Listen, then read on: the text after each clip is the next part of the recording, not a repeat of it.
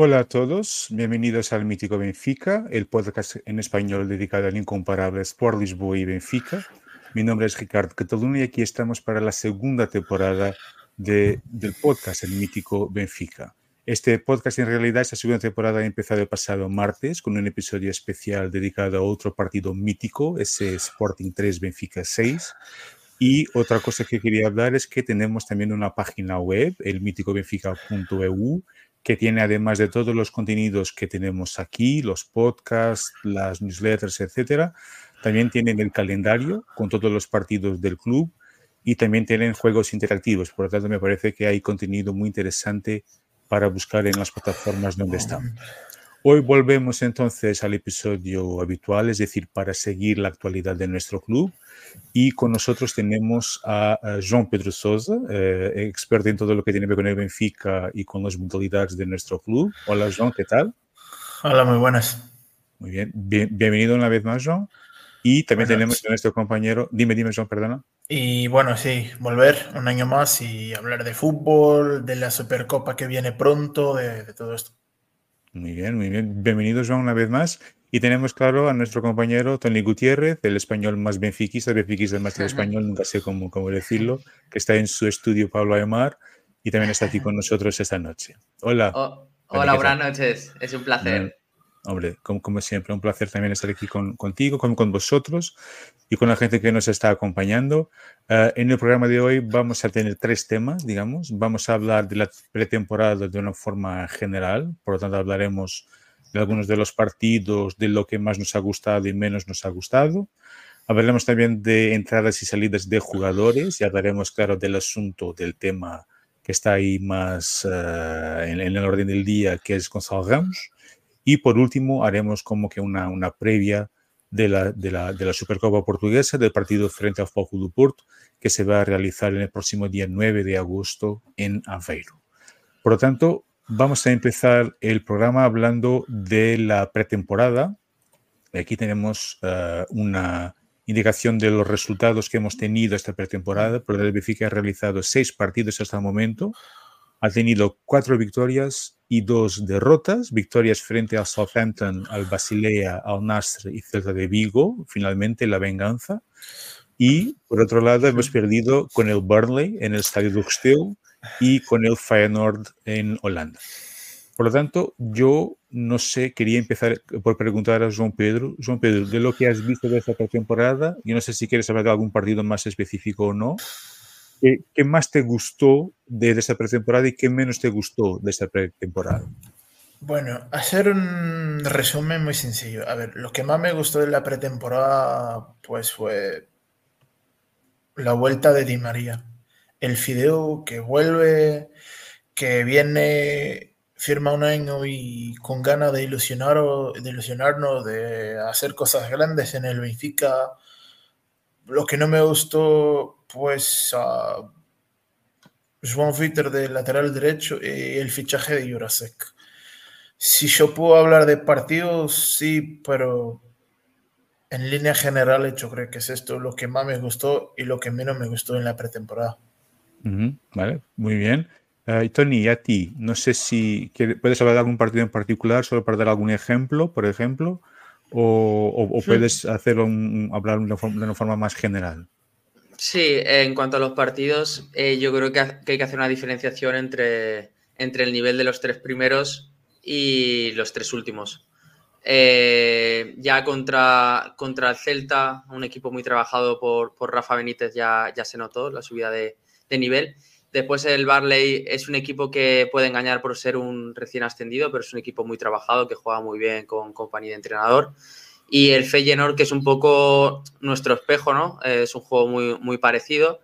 Eh, le metieron más ritmo, se nos, faltó, se nos notó un poquito con faltos de ritmo. Uh -huh. y, y, nada, pero bueno, la, la, pretemporada está, está para eso. Si hay que perder, que sea, que sea aquí en pretemporada y que no sea, y que no sea el, día, el día 9, que seguro que vamos a ganar. Claro, claro, muy bien. Yo, a mí personalmente lo que más me gustó fue la idea de juego que está ahí, es decir, los jugadores están conscientes de la idea de, de juego que, que, tenemos que, con la que tenemos que jugar y eso me parece bien. Uh, también me gustó, creo que hemos elegido bien lo, los equipos con los que hemos jugado. Hemos tenido tres partidos más fáciles, digamos, y después tres más complicados. El partido con el Celta, a pesar de habernos ganado, fue un partido difícil, atención, el resultado engañó un poco. Hemos marcado dos goles en los últimos minutos. Um, pero creo que han sido uh, buenas experiencias. Por ejemplo, a mí me gustó mucho la primera mitad del partido con el Burnley, que porque creo que hemos jugado bien y, y, atención que el Burnley tiene más dos o tres semanas de preparación que nosotros y por lo tanto en esta fase eso también se, se nota bastante. Um, lo que no me gustó fue, sobre todo en los últimos partidos, seguimos con algunas dificultades con equipos que presionan, que saben presionar, que presionan muy arriba y sobre todo con equipos que son muy físicos. Por ejemplo, el Burnley y el Feyenoord y sobre todo el Burnley quizás eran equipos muy fuertes desde el punto de vista físico y tal como hemos sufrido mucho el año pasado uh, frente al Foco do Porto y frente al Inter, por ejemplo, que son equipos también muy trabajados, muy físicos, creo que se notó que, que, todavía no estamos ahí desde ese punto de vista, no, no, no, estamos bien físicamente y tampoco se esperaría que estuviéramos tan, tan bien. Uh, os hago otra pregunta. Comparado con la pretemporada de la época pasada, um, no sé si os parece que estamos mejor, estamos peor. ¿Qué os parece? Eh, así, por lo menos en un primer, no un primer impulso, ¿estamos más fuertes? ¿Estamos un poco más débiles? ¿La preparación ha sido distinta? Uh, João Pedro. Estamos más flojos. Un equipo más flojo. Eh, me parece más flojo. Incluso porque lo que hizo Roger Smith hace un año fue buscar su equipo, tener una idea y buscar un equipo. Y entonces darle todos los minutos de todos los partidos a ese equipo. Y fue lo que hizo. Y uh -huh. cuando viene Enzo Fernández, joder, qué jugadorazo tenemos aquí. Y viene Enzo ya era muy bueno y ha ido casi a niveles de fútbol champaña de, para pelear por ganar la orejona. Y con Enzo el nivel, el listón, el nivel sube mucho y esto nos ayudó a tener una pretemporada muy mejor. Ahora ya no, ya no tenemos Enzo, el fichaje de Coxu, pero que yo creo que de 8, perfil, jugar ahí no va a ser lo que hace Enzo y a mí me gusta verlo pues como no solo con la camiseta 10, pero haciendo el perfil de 10. Ahí de 8 no me convence. No me, es un jugador que no me convence jugando de 8. Y si vamos a, a, ver lo que ha sido la última pretemporada, pues no teníamos a Antonio Silva, teníamos a Otamendi y Morato. Y Morato, pues en esta temporada es que os puedo decir que no, no ha sido la sorpresa, pero para mí, pues junto con Di María, los dos mejores de la pretemporada, Di María y Morato. Morato incluso me sorprende por, por venir de, no venir de una lesión que ya está recuperada hace muchos meses, pero de no jugar y de empezar con todo, con ganas la pretemporada y, y empezó muy bien. Su salida de balón es muy buena, es un central, perfil muy físico, lo tiene el físico, pero su salida de balón y es un central zurdo, que esto no es fácil de buscar un central zurdo. Y aún más ficharlo y ya no hace falta porque tiene solo un Morato y, y, bueno, Benfica me gustó mucho y el, la, la, pretemporada de Morato, incluso de, de, Di María, volver a lo mismo lo que lo, de Di María que fue buenísima, la de Morato, puede ver, va un poco, le hace falta ritmo, va, va lo vi mucho haciendo lo que hizo la temporada pasada, pero no con tanta asertividad. A veces, como, bueno, esto es pretemporada, las cargas físicas y estas cosas, pero a lo vi muy como alejado de la realidad. Y, y yo creo que él se nota que, que va, que, es, que está todo ahí, pero lo vi muy muy lejos de, de, lo que hizo pues la temporada pasada. Uh, y a ver, pues hace una pretemporada que, que los fue de, de mayor a menor, de, de más a menos. empezó muy bien y los partidos en del Burnley. Pues el partido del Burnley no creo que pierdes el partido, pero en la primera mitad el ha tenido ocasiones de gol muy claras para ir ganando 0-2, 0-3.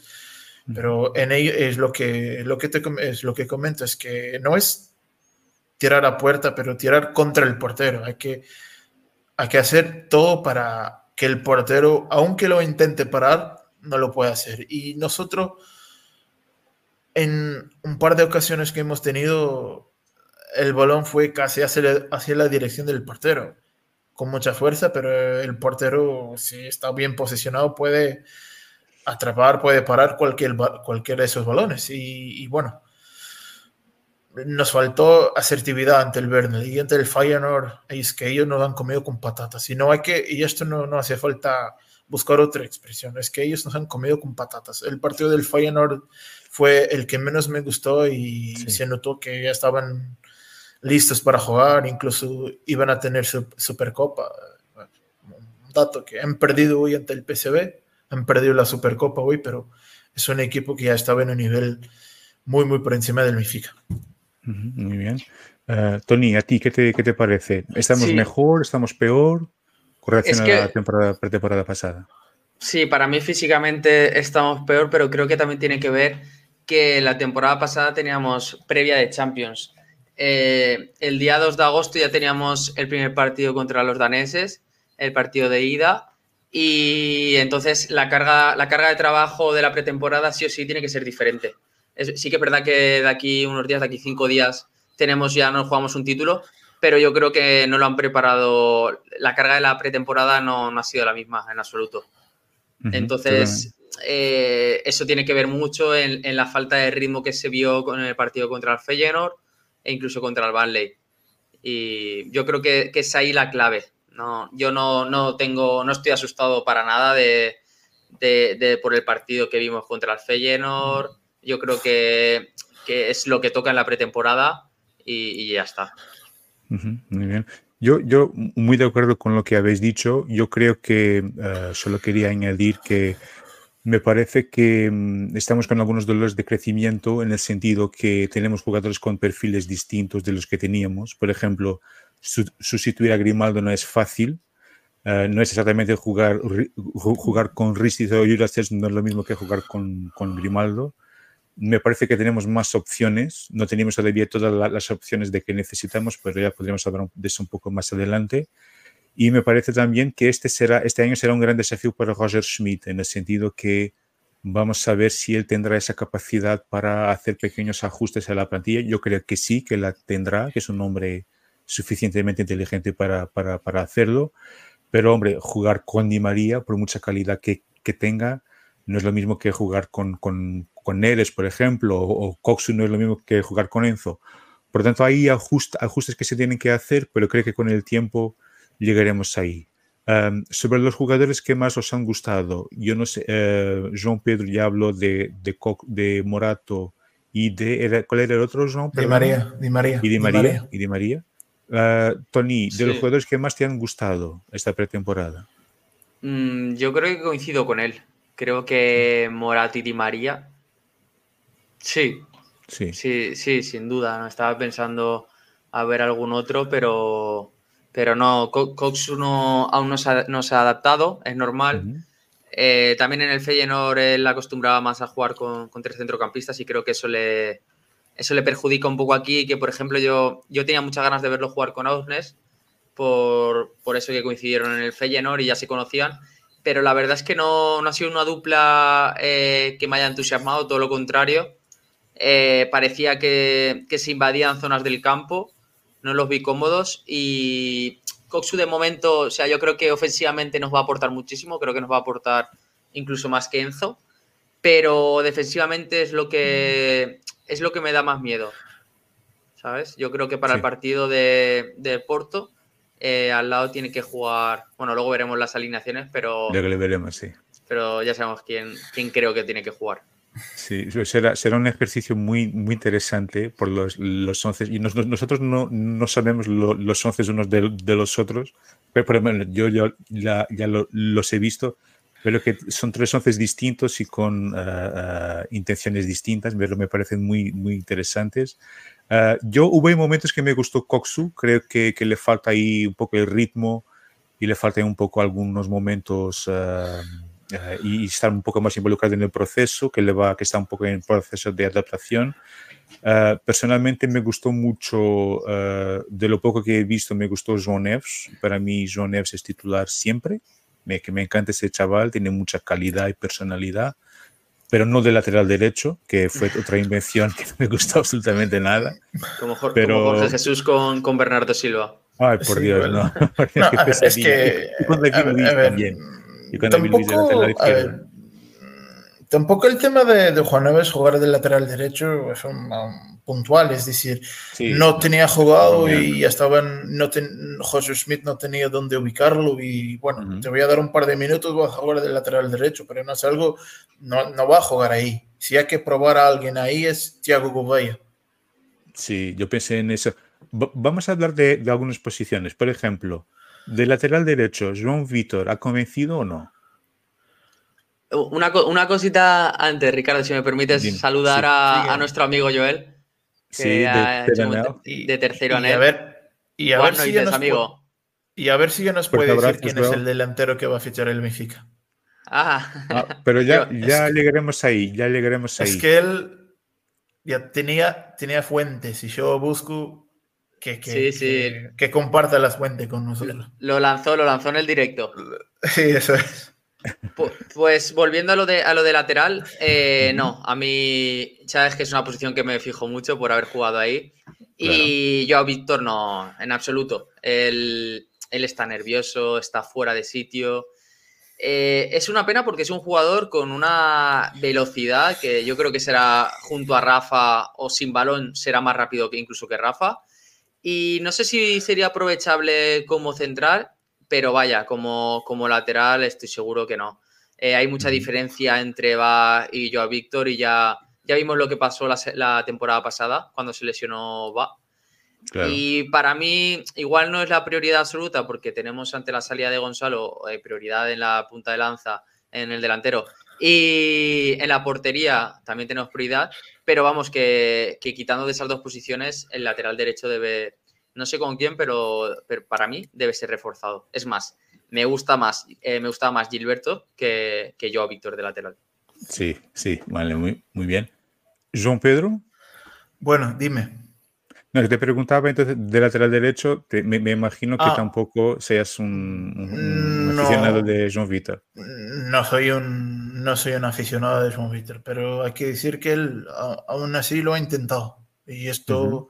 No es un jugador, bueno, yo soy central y no voy a jugar de lateral derecho y si me han fichado es porque voy a jugar de central. No, lo he intentado, pues incluso por, es, es que es, tiene muchísima velocidad, él es muy rápido y esto le ayuda a jugar de lateral derecho. Es que no tiene ni idea de cómo hacer la posición, pero como es muy veloz, muy rápido, puede incluso esto le ayuda, pero no, no, Ujú. no es, está, juega fuera de sitio y no, no, no puede estar ahí. Pero Claro. Para jugar ante el Tondela quizás no es mala opción. Sí, algunos partidos de Copa de, de Liga, porque como de- decía Tony, Copa de Liga, jugador- Copa de Portugal, sí. Exactamente, es un jugador muy rápido que me impresionó mucho y que, y que tiene buen manejo de balón, eh, atención, no me parece que sea tan, tan eh, débil así. Tien- Tiene algunos apuntes interesantes. Solo aquí compartir un apunte de, de, de Joel, eh, que habla de la cuestión de Joan, Joan Neves. Jugar ahí fue porque eh, Joan Vitor tuvo que jugar de defensa central, exactamente, que se había marchado verísimo.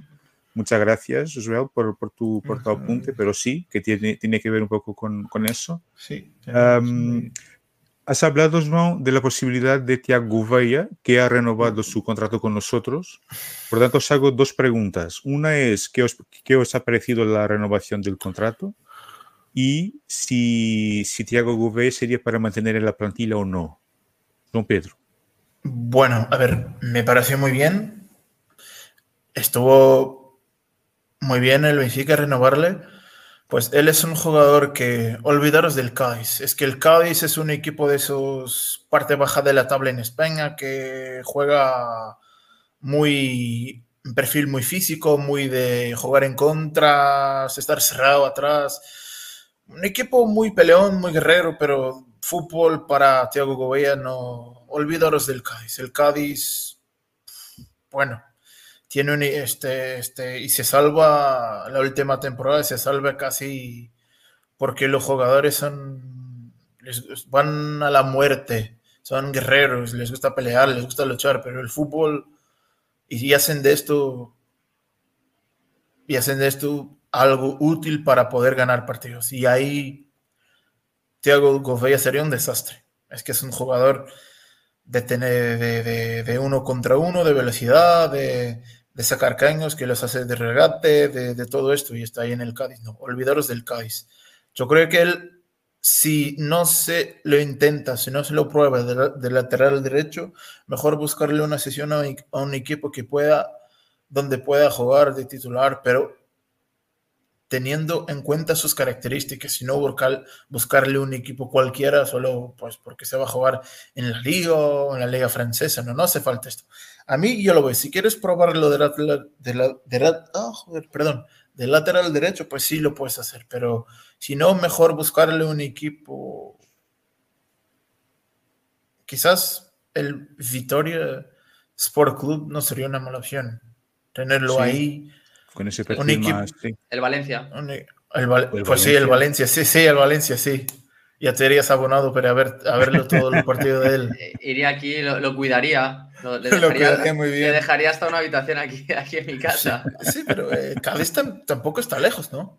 Bueno, Cádiz sí que está lejos, sí. No, Cádiz está lejos. Está lejos de lejos. Eh, perdón, es que mi geografía es malísima, perdón. No, pero y a, y a ti, Tony, ¿te, ¿Tú mantendrías a, a, a Thiago V en la plantilla?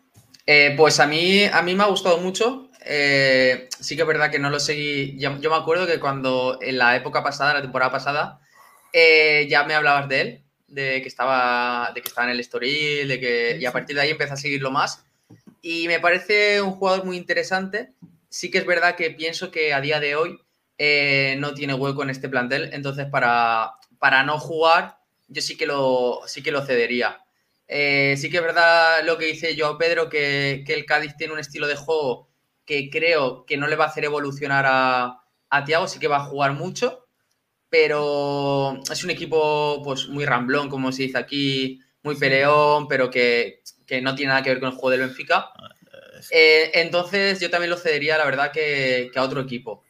Pero, pero vamos, a mí, a mí sí que me ha gustado mucho y pienso que, que en un futuro para la próxima temporada puede, sí que podría tener hueco. Puede ser interesante. sí, y lo que dice, ha, dicho un comentario de Anel sobre el tema de que dijo él en el directo que Gonzalo, no sé, yo no sé si no sabía si se podía decir o no, pero no lo dijo, que Gonzalo se, iba sí o sí, y justo día y medio después eh, salió la noticia. Así que ya, ya nos puedes decir quién es el próximo delantero, que seguro que lo sabes.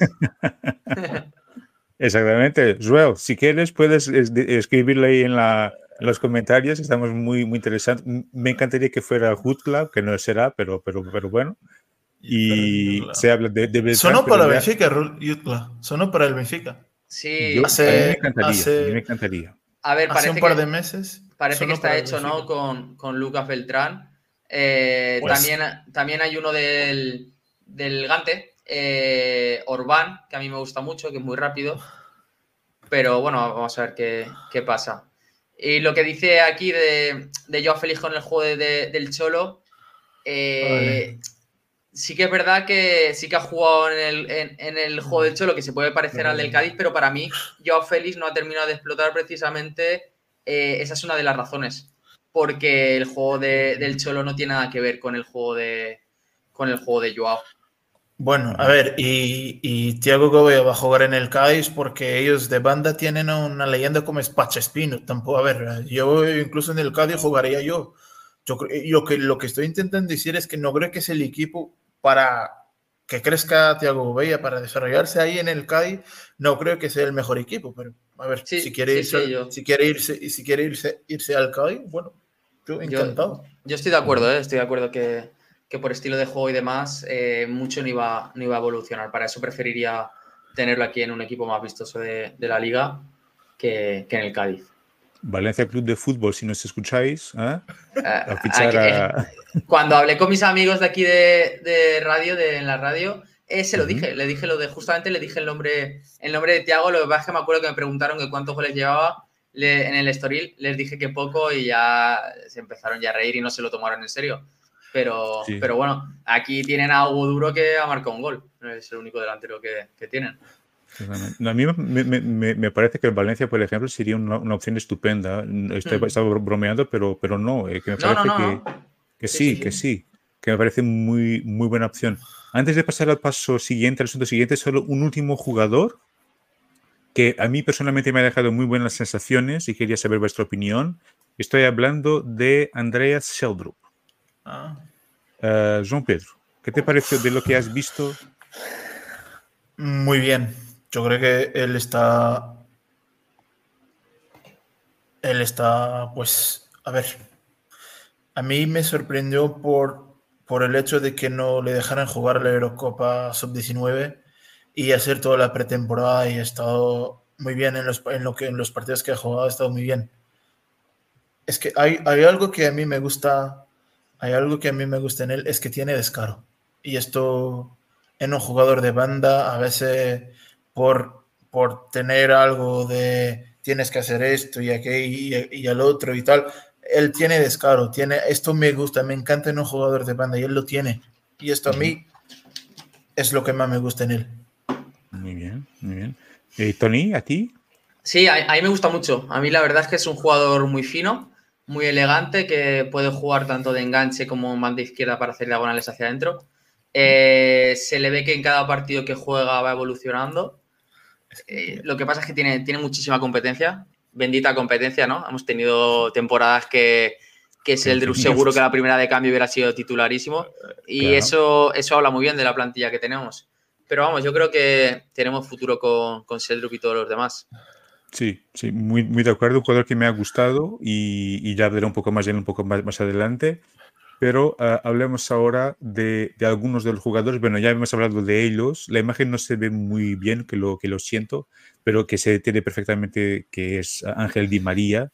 Fue claramente un regreso que se saluda. Se ve que él está contento, que está feliz por estar en el Benfica. Um, vamos a comentar aquí algunos jugadores que han llegado. Ya hemos hablado de algunos de ellos. Quizá no, no, no tengamos que hablar mucho sobre esta, esta parte ahora, que ya hemos hablado un poco, pero ¿Qué os parece estas primera, primeras impresiones de este regreso de Ángel Di María? Tony. Pues mira, eh, yo creo que, que, a Angelito vamos a tener que estar agradecidos de por vida. Eh, es una leyenda, que, una leyenda del fútbol que creo que solo cuando se retire va a ser eh, más valorado de lo que es ahora. Está, es un eternamente infravalorado. Y la verdad es que en cuanto a relación con, con el Benfica, todos los jugadores después de su salida del Benfica tardan más o menos tiempo, pero siempre acaban echándolo de menos y se dice siempre de su vuelta, hablan de su amor al Benfica, de su vuelta. Igual Di María durante toda, toda su trayectoria después del Benfica no ha hablado tanto del Benfica, no ha mostrado esos, esas muestras de cariño, pero en el momento cierto, cuando de verdad hay que, hay que mostrar las cosas, eh, ha venido, o ha mostrado su amor. Muchos otros lo han hecho con palabras y él lo ha hecho con, con un hecho, que es volviendo, sin tener la necesidad porque ya había ganado todo y, no tiene que demostrar nada. Entonces eh, ha sido una muestra de amor muy bonita eh, y yo voy a estar eternamente agradecido. En lo que nos aporta futbolísticamente, vamos, no, no creo que, que Angelito precise de, de, análisis, pero vamos, es un pedazo fichaje y pues bueno, ya ganó la, la tercera con, con Argentina y pues bueno, nos toca ya la tercera, ¿no? Con nosotros, exactamente. Y un saludo para, para, Miguel de 5 minutos a Benfica, que ha mandado antes un saludo, está en directo. Muy bien, un saludo Miguel, a Joel y también a Pedro Mura, que dejó un mensaje especial a, a, Tony. Uh, ah, no, Pedro, no, lo he leído el mensaje de Pedro. Que voy, que voy a compartir en unos segunditos. Que, que, ya has hablado, uh, que ya has hablado de, de, sí, María, pero... ¿Quieres completar un poco? Sí, pues de, de esto cómo no estar agradecido porque, por ver Di María con la camiseta del Benfica. Es que son 13 años. Di María se fue del Benfica, yo tenía 12 y ahora 25. Es que son muchos años y, y Di María siempre ha estado siguiendo al Benfica, estado siempre que, que tenía alguna alguna rueda de prensa, alguna entrevista, siempre hablaba del Benfica, de lo bien, de lo bien que hizo aquí, que le gusta el Benfica, que es su casa, y ahora volver a casa es el hijo que, que va a la universidad, que estudia, que se hace mayor, que tiene hijos, y después quiere volver para ayudar a los padres y, y verlo sonreír, y fue lo que hizo Di María, fue volver a Lisboa, ver una afición sonreír, una afición que está con él, y bueno, Di María, su vuelta es que a mí me ilusiona más que cualquier. Pues si fichemos a un portero me va a ilusionar más que Di María. Es que ya estoy harto de Blajodimos, pero Di María tranquilo, me, tranquilo, me, ilusionó un montón. No, es, es un crack y, sigue jugando mucho y tiene 35, 35 años y juega mucho fútbol, pero mucho, mucho fútbol. A ver, pero, y es que lo que pide él, él no, bueno, yo no quiero un, una prima por venir. Yo quiero mi sueldo. No tienen que pagarme como estoy libre, no tienen que pagarme por... No, yo quiero mi sueldo, solo mi sueldo. No hace falta... Y él es que es una persona tan, tan sencilla, tan humilde, tan... Es muy buen tipo, Di María, y todo lo que hizo para volver, yo encantado de, tenerlo aquí. Y, Di María, yo creo que si el, el, gol ese que hace Alec, yo nunca me voy a olvidar y creo que si puede hacer uno más igual que, como, igual que ese, si lo hace esta temporada, yo si me voy el día después, me voy la persona más feliz del mundo. Claro, claro, muy bien. No, ese fue un, regreso espectacular y ha hecho ya partidos fantásticos. Y, está, y se ve que está con, entusiasmo, que cree que ya no se ve ese entusiasmo en él cree que seguro que en, Juventus no, pero en el Benfica se siente que, que está feliz. Que está feliz a ver, y no es, perdona, y no es la típica estrella de, bueno, yo me voy, pero tienes que pagarme esto y tal. No, él, lo fácil que ha sido hacer con que vuelva, lo fácil que ha sido para el Benfica tenerlo aquí. No hice falta buscar un montón, hablar y tal. No, bueno, yo me voy. ¿Quiere, quiere venir? Le dice el presidente, ¿quiere venir? Sí, yo me voy ahí. Entonces, esto sí lo hice en, un par de días, está firmado, de hecho. Es que no hizo falta tener que buscar un, abogado, un representante, un agente, no. Di María, yo voy, me voy para ahí y no hizo falta como, a ver, como lo haces cuando quieres fichar a alguien, pagar y tal, no. Con Di María han platicado el presidente y él y, le he dicho que, venía y bueno, Ahí está, fue un fichaje, un fichaje espectacular. Pero pasemos ahora a otro fichaje que también me parece que ha sido un muy buen fichaje. Este señor que aparece aquí en la imagen, ya hemos hablado de él hace un rato, empieza aquí ahora yo. Yo a mí me parece muy buen jugador. A mí me, de 8 no me convence mucho, tal como decía Joan hace un rato, pero se ve que tiene detalles que tiene mucha calidad, pero mucha, mucha calidad. Y me encantaría verlo jugar un poco más adelantado, un poquito más que sea yo creo que con Florentino a su lado ganaría más protagonismo, ah, pero es, tiene momentos y tiene una calidad en manejo del balón que no, que no engaña. Es un grandísimo jugador, jugador pero necesita tiempo y hay que darle un poco de tiempo y tener un poco de, paciencia con, él, creo. Uh, Tony. Sí, eh, espera, primero Pedro, eh, muy obrigado. Eh, por el mensaje. Eh, sois increíbles y que muchas gracias por el cariño, como siempre. Y nada, en respecto a Koksu, para mí es un, es un fuera serie. Lo que dices de verlo un poquito más adelantado, sí que es verdad que con este sistema yo no lo veo, porque en la posición que está ocupando Rafa creo que le falta velocidad para las transiciones ofensivas. sí que me gustaría verlo en un 4-3-3 eh, con, otro centrocampista como, como acostumbraba en, el Feyenoord. Y va a ser el dueño, va a ser el dueño del centro del campo del Benfica. Eh, la parte defensiva que antes hemos comentado creo que es lo que le va a pesar un poquito. Porque, por ejemplo, a mí me, encantaría ver un centro del campo con él y con Neves. Pero a día de hoy creo que, por ejemplo, contra el Porto es, es imposible por... Sí que es verdad que no me gusta a mí que nos tengamos que que adaptara al rival en vez de que sean ellos los que se adapten a nosotros, pero bueno, eh, es bien sabida la intensidad de ellos contra nosotros y entonces creo que a día de hoy es imposible ver esta dupla. Pero vamos, que es un fichaje increíble que yo pensaba que, que, no, que iba a ser muy difícil que se diera porque ya, ya sonaba para, pues, para ligas como la española y entonces es difícil. Sabemos que el Benfica es, es el más grande, pero por, por, el nivel de la liga, pues a veces es difícil competir contra, contra estos equipos. Pero vamos, eh, un fichaje muy ilusionante que si no hubiera sido porque lo estuvo tapado un poquito por el fichaje de Di María, yo creo que era el fichaje que desde Aymar, el que más, más ilusión me había hecho desde que soy benfiquista. muy bien. Eh, ¿Y João Pedro, y a ti? Bueno, a ver, el trato de Coxo se empezó a hacer en enero. Cuando se va Enzo, el Benfica intentó traerle, pero al final ahí último día de enero y fue así imposible. Y tampoco el Feyenoord que estaba compitiendo por ganar la liga, estaba en, en competiciones europeas y, y bueno, no lo, no lo iban a dejar salir, pero esto ya se empezó a hacer en enero. Y lo que convence, lo que dice a Coxo, me voy al Benfica, fue el Benfica invitar a sus padres a ver un partido de, de Liga de Campeones, creo. Ante el.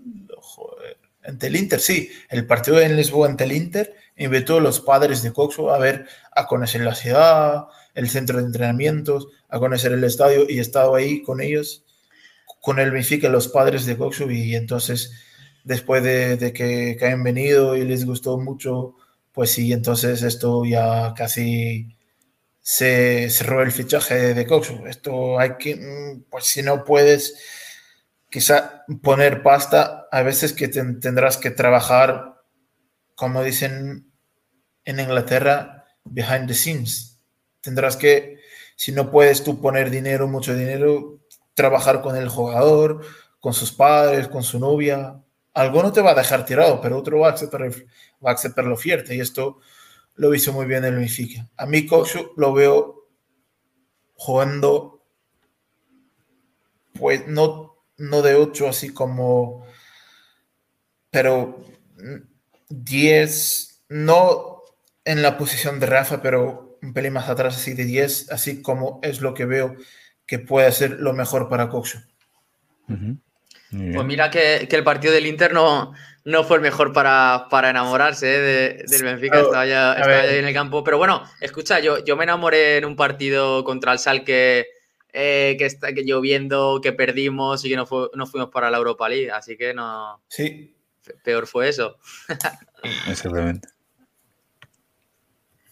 Bueno, entonces pasemos, pasemos adelante. Eh, el, eh, hemos perdido a un jugador muy importante que ha hecho una gran temporada la, en el eh, 22-23, que era Alejandro Grimaldo, y hemos fichado a, a, a, este jugador, que se ve un poco mal la imagen, lo, lo siento, Jurasek. Uh, y hoy hubo momentos que me engañó un poco, confieso, sobre todo en los partidos con Al Nasr, etcétera, que no me, no me pareció muy, muy mal, pero se ve cuando aumentó la exigencia, uh, no, hay todavía que se ve que tiene ahí algo, físicamente parece potente, tiene velocidad, mm. pero le faltan cosas, le faltan cosas de momento. Uh, João Pedro, bueno, ¿qué opinión sobre este chaval? David Yorasek, yo creo que mejor no decir nada hasta, hasta que, que, pues porque si hoy lo que quiero decir es algo que nos va a gustar ni al jugador ni a la afición, pues mejor no decir nada de él y hacer un análisis pues en diciembre, en enero, a ver lo que hace y entonces hacer un análisis. Pero lo que te puedo decir es que es un lateral muy perfil muy antiguo de correr, coger carrería, ir hasta la línea de fondo y sacar un centro y ya está. Uh -huh. Es un perfil de lateral así. No, no juega por dentro, no es asociativo, no, no tira faltas, no, no. Eh, tiene un muy buen disparo de lejos, pero aún lo vemos intentar poco. Hace un, hace un golazo, hizo un golazo ante el, ante el Basel, pero es un lateral muy de línea de, muy de estar en la banda hasta hacia la línea de fondo y sacar un centro al área y ya está. A mí personalmente no me gusta su perfil y, os, y quiero verlo para poder tener una opinión más tener una opinión que, pueda, en que puede decir que, que, sí o que no. Ahora, por lo que vi, yo creo que ha suspendido, pero... Bueno, hay que darle tiempo, por lo menos. No es, no es una situación fácil. Llega un equipo que ya está hecho para sustituir a un jugador que hizo una temporada absolutamente fantástica. Pero a mí me, me parece, como decía aquí Pedro Mora, eh, y creo que para la generalidad de los benfiquistas, creo que Ristich en este momento está mejor, yo diría mucho mejor que, que, que. Uh, vamos a pasar adelante, solo hablar muy rapidito de dos salidas de Tiago Dantes, que, que, que, va a jugar en Holanda, en el de Alkmaar, y uh, otro jugador que, que, me, que me gusta muchísimo, pero que realmente está en una fase muy complicada de su, de su carrera, que es Lucas Veríssimo, que tras una lesión muy, pero muy complicada, eh, va a jugar un año en préstamo al Corinthians en Brasil. Y, bueno, vuestra opinión sobre estos dos jugadores muy rapidito, que tenemos todavía mucho que, que hablar hoy. Uh, Tiago, Tiago, que atención que me pareció, yo no sé si habéis visto, pero tuve algunos momentos interesantes en la, exactamente, con la, con la Portugal en la sub-21, creo, ¿sí? Uh, ha tenido momentos muy interesantes. No sé qué os pareció estos dos, estos dos préstamos. ¿Qué, Sí, pues eh, Tiago, eh, Tiago tuvo, como dice, momentos muy buenos con, las inferiores de Portugal, pero bueno, eh, claro está que a día de hoy no tiene sitio en el Benfica, entonces tenía que salir sí o sí. Y especial pena me da Lucas Verísimo. Ya sabes que me encantaba este jugador. Antes de la lesión creo que tenía las, todas las cualidades que puede reunir un buen central. Era rápido, inteligente, iba bien al corte, buena salida de balón, y encima saltó rápido al benfiquismo. Él y su familia siempre dieron muestras de desconocer, de tener cariño al Benfica. Y eso también a mí me, siempre me pesa. Siempre a los adeptos eso nos gusta. Eh, entonces eh, me da mucha pena que por una lesión tu carrera se trunque, pero bueno, a ver si hay suerte. Eh, realza la carrera, recupera el nivel y pues aquí, aquí sería bienvenido, claro está. Muy bien, muy bien. Eh, João Pedro, rapidito sobre estos dos, estos dos préstamos. Bueno, Tiago Denta se va a, la va a hacer el reemplazo de Reinders, que se fue a la Milan, el jugador de Países Bajos que ganó la Youth League con, con el AC, y él se fue, lo fichó el AC Milan, y él va a ser, Tiago Dentes va a ser el reemplazo de él. Pues hablar de Lucas Verísimo, pues es una lástima. La lesión estar un año sin, sin jugar, tampoco entrenar, vuelve pues con el Benfica con muchos centrales y, y, buscó el Benfica darle pasaporte y bueno, se fue, se fue a Brasil, desearle suerte y, bueno, a ver, a lo mejor se queda ahí. Muy bien, Yo también muy de acuerdo con, con vosotros. Es, eh, sobre todo, Tiago creo que está en aquella fase de la carrera que tiene que jugar, jugar, jugar, jugar y crecer. Y Lucas igual, Lucas, eh, sobre todo tras la lesión eh, y tan grave que, que, que, que, ha sido, también tiene que tener tiempo para jugar. Y en el Benfica, con los centrales que tenemos en este momento, lo veo muy complicado. Y también no olvidaremos hablado de, de, um, uh, de Morato, por ejemplo, hemos hablado de Antonio Silva, Tomás de que también ha estado a un nivel interesante. Atención que ese, ese ojo en ese muchacho que me parece que tiene mucha calidad Uh, por lo tanto, creo que esta es, fue sin, sin duda la, la, la, mejor opción. Y, y bueno, uh, hablemos ahora del, del, asunto del momento, que es de este señor. A ver, ¿Vale? Tony, no Entonces, sé si, a ver, no sé si te puedo hacer una pregunta. Sí, claro. ¿Quién tiene mejor salida de balón, Morato o Lucas Verísimo? ¿Morato o Lucas Verísimo? Uf. Sí, de los dos, ¿quién crees que tiene mejor salida de balón? Eh, Tomás de Rubus. Es que, eh, sí, to, to, Tomás es un. Bueno, ahora, ahora, hablamos si quieres de Tomás. Eh, Morato es que engaña. Morato a mí a veces me, da, me, me asusta, me temoriza. Lo que pasa es que luego tiene una salida limpia. Pero yo me quedo con. No sabría decirte en este apartado. Yo creo que, yo creo que Lucas. Yo creo que Lucas era, era más seguro. Pero en general, pese a que Morato tiene, tiene un nivel altísimo, yo creo que en su prime eh, Lucas es, no, creo no, para mí seguro, Lucas superior a, a, Morato y me gusta mucho Morato. ¿eh? Uh -huh. Sí, a mí, también. Pero vamos, si hay que decir alguien, si hay que reseñar, hay que destacar una salida de balón, como ha dicho Ricardo, Tomás Arujo es súper elegante, es un súper clase. Yo hace muchos años que no veo un central con una salida tan limpia, tan bonita. Sí que es verdad que para mí, eh, fruto creo de la edad también, le falta contundencia y un poquito agresividad en el buen sentido de la palabra. Pero vamos, si esas dos cositas las pule, eh, tenemos ahí un central para, para largo. ¿eh? Muy bien, yo sí, muy de acuerdo con lo que dijo Tony, pero hablemos ahora del, asunto del momento ah, eh, de Gonzalo Ramos. yo no sé si las noticias van surgiendo a lo largo del día, pero me parece que Gonzalo se va al PSG, pero es un préstamo con opción de compra por 65 millones, creo. No sé si es esta la información correcta. Yo, mm, de forma muy rápida, lo que digo es que, bueno, le falta, es el último año de contrato, eh, por lo tanto, el Benfica no, tiene tenemos, que, tenemos que tener dos años o un año más. 2025. 2025. Bueno, yo, bueno, el, Benfica, y yo, Tony, no sé si te acuerdas, pero ya habíamos hablado que teníamos la sensación que probablemente Gonzalo iba a vender, porque hay tres certezas en la vida, que son la muerte, los impuestos y que el Benfica va a vender, eso es seguro. Pues el Benfica es un club vendedor y por mucho que nos duela, esa es la verdad, pero yo no veo por qué la necesidad de vender ahora ya corriendo a Gonzalo, teniendo en cuenta las últimas ventas, a Darwin, a, Enzo, la Champions que hicimos, que también nos ha, nos ha garantizado mucho, ha generado mucho dinero. Em, por lo tanto, lo veo con alguna dificultad, aún más siendo un préstamo. Es decir, vamos a dejar de tener a nuestro mm. mejor delantero, que ha hecho más goles la, semana, la, la, temporada pasada, en un préstamo.